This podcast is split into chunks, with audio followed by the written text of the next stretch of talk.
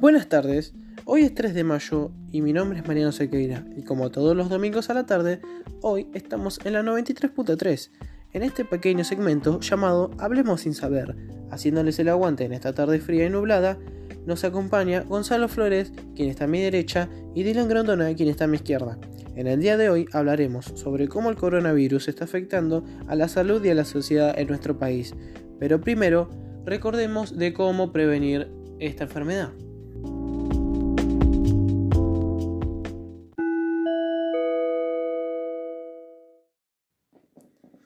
Para evitar la propagación del coronavirus, lo esencial es que nos quedemos en casa y salir solamente si es necesario, ya sea para ir a trabajar o para ir a comprar alimentos, medicamentos u artículos de limpieza. Recuerde lavarse las manos con frecuencia, use agua y jabón o un desinfectante de manos a base de alcohol. Cuando salga, manténgase a una distancia segura de entre un metro y medio y dos metros de otra persona. No se toque los ojos, la nariz ni la boca. Cuando tosa o estornude, cúbrase la nariz y la boca con el codo flexionado o con un pañuelo. Si se siente mal, quédese en casa. Si tiene fiebre, tos y dificultad para respirar, solicite atención médica. Bueno, después de esta pequeña intermisión, vamos a pasar a preguntar, eh, Dylan, ¿cómo te está tratando esta cuarentena? Bien, bien, eh, tranquilo. Me estoy quedando en casa.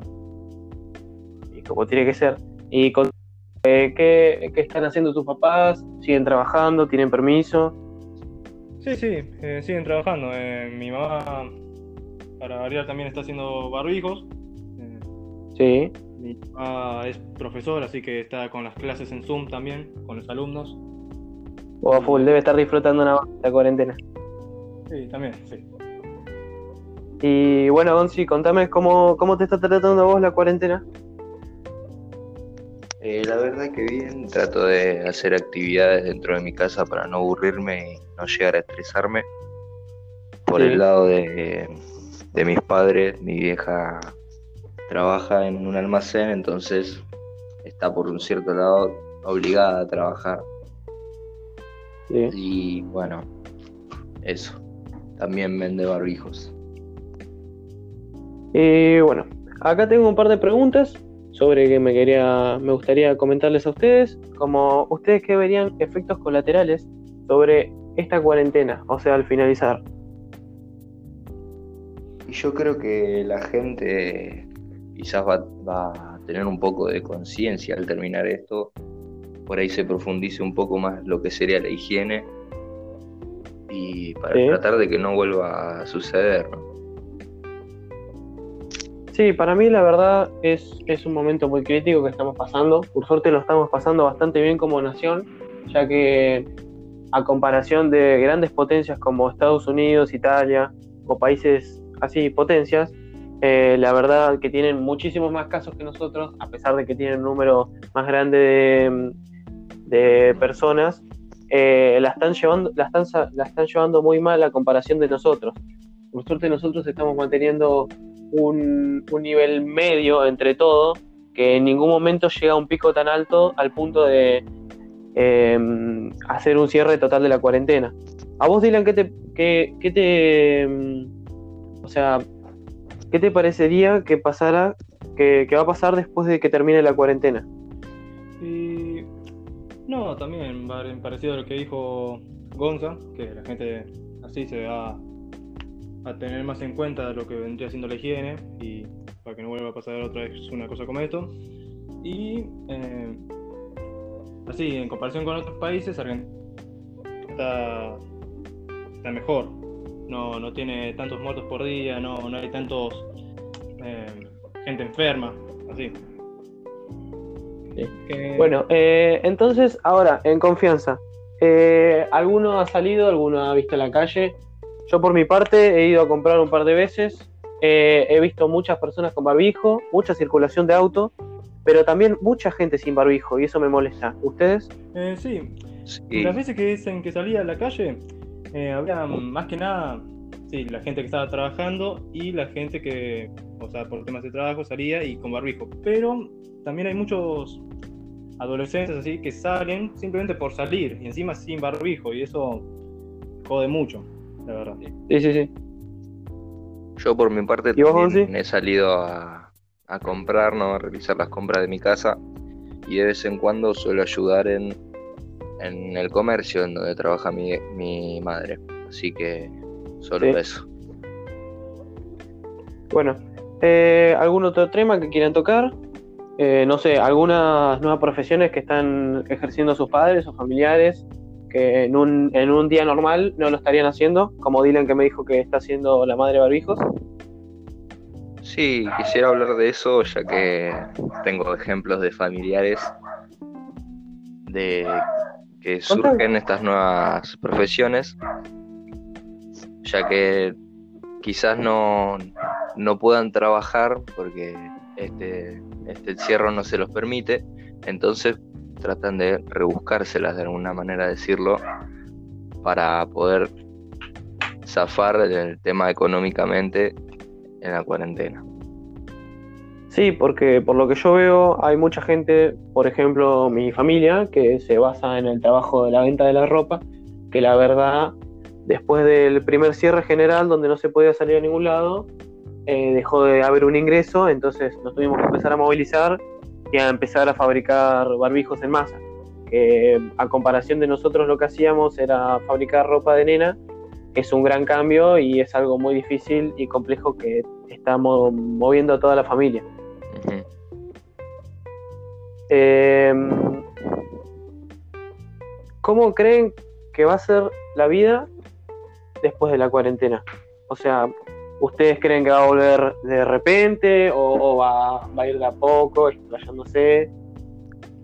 No, yo creo que en el tema vamos a tocar temas un poco más puntuales. En el, el ejemplo de la escuela, yo creo que va a tardar unos cuantos meses antes de que podamos volver, ¿no? Que puedan volver los estudiantes. Sí, Ya hablando también de las universidades, de la preparatoria. Sí como Entonces- las cosas, eh, son- sí, o mismo los deportes, Claro, son, son lugares donde se... cosas que son no son tan necesarias como, no sé, que abran los negocios o que vuelva a haber más transporte o que haya más trabajo. Claro, y Son como más cosas que, se pueden dejar para de a poco. es donde se concentra mucha gente y claro, como decías vos, tampoco son tan necesarias y tal vez se puede producir un, un gran contagio. ¿Y para vos, Dylan? Eh, eh, sí, a ver, el tema así de las escuelas y todo eso, hay gente que dice de que posiblemente ni se abran las escuelas este año. O, o si se llegan a abrir, Sí, yo la verdad, ¿Mm? ¿sí? yo la verdad tengo, tengo un miedo de que no creo, porque esto es una situación que pasó en Estados Unidos por el, el gran problema de cómo impactó tanto el coronavirus allá, que es el de cancelar el año. Yo tengo un temor inmenso porque retrasa todo. ¿A vos qué te parece? Sí, sí. O si no, también está China, que no sé si en las redes sociales también subieron fotos de cómo los alumnos iban, pero con, con barbijo y con una... Sí, se graduaban mediante robots o algo así. Sí, era...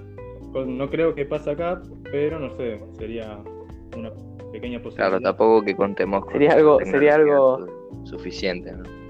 Sí, sería, sería algo muy raro acá en Argentina hablando de tecnología. Sí, sí. Eh, Gonzi, ¿me, me dijiste que tenías una entrevista para ahora? Eh, sí, tengo acá a mi hermana para, para hablar sobre estos Bueno. temas de los trabajos en casa. Bueno, entonces pasamos con esa entrevista. Dale.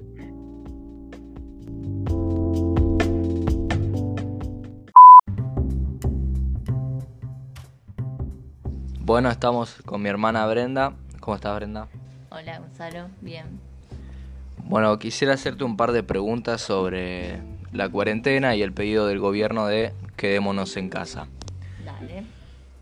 ¿Cómo te está afectando el encierro en tu ámbito familiar? Bueno, al principio se hizo muy difícil, ya que tengo un, un hijo de un año y estábamos acostumbrados a salir, a tener una vida social. y bueno, se complica eh, armar actividades para, para distraerse. Pero ahora bien, porque empecé con un emprendimiento y, y me distraigo, me sirve económicamente. Bien, con respecto a eso, ¿qué trabajo o actividad comercial eh, realizás para de alguna manera zafar dentro de la cuarentena? Bueno, se me ocurrió. Eh, bueno, se me ocurrió eh, cocinar, ya que la gente está mucho tiempo en su casa y consume eh, comida. Y gracias al clima o al tiempo frío, hago pastas. Claro, convenientemente, convenientemente eh, se te ocurrieron las pastas ya que ahora viene el invierno. Claro. Bueno.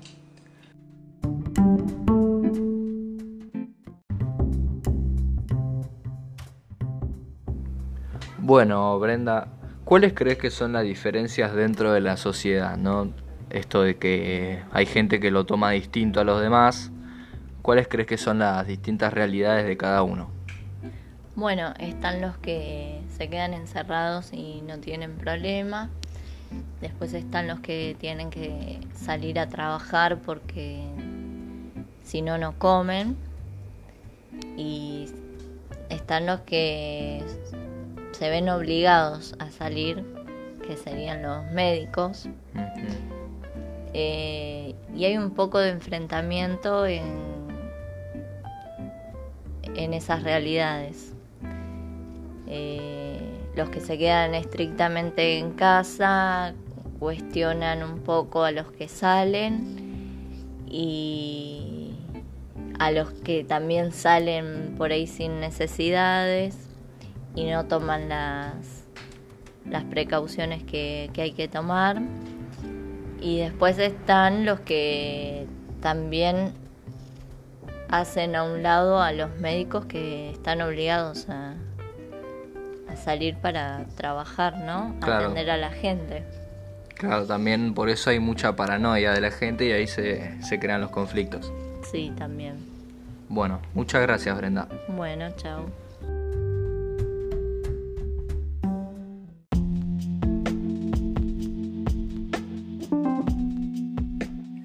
Después de esta pequeña entrevista de parte de Gonza con su hermana, eh, me gustaría mandar un gran saludo a nuestra única oyente y gran seguidora, la profesora Roxana. La verdad, un gran abrazo. La verdad, nos gustó mucho este modo de hacer tarea y divertirnos al mismo tiempo. Y se lo agradecemos porque también nos pudo distraer un poco del día a día.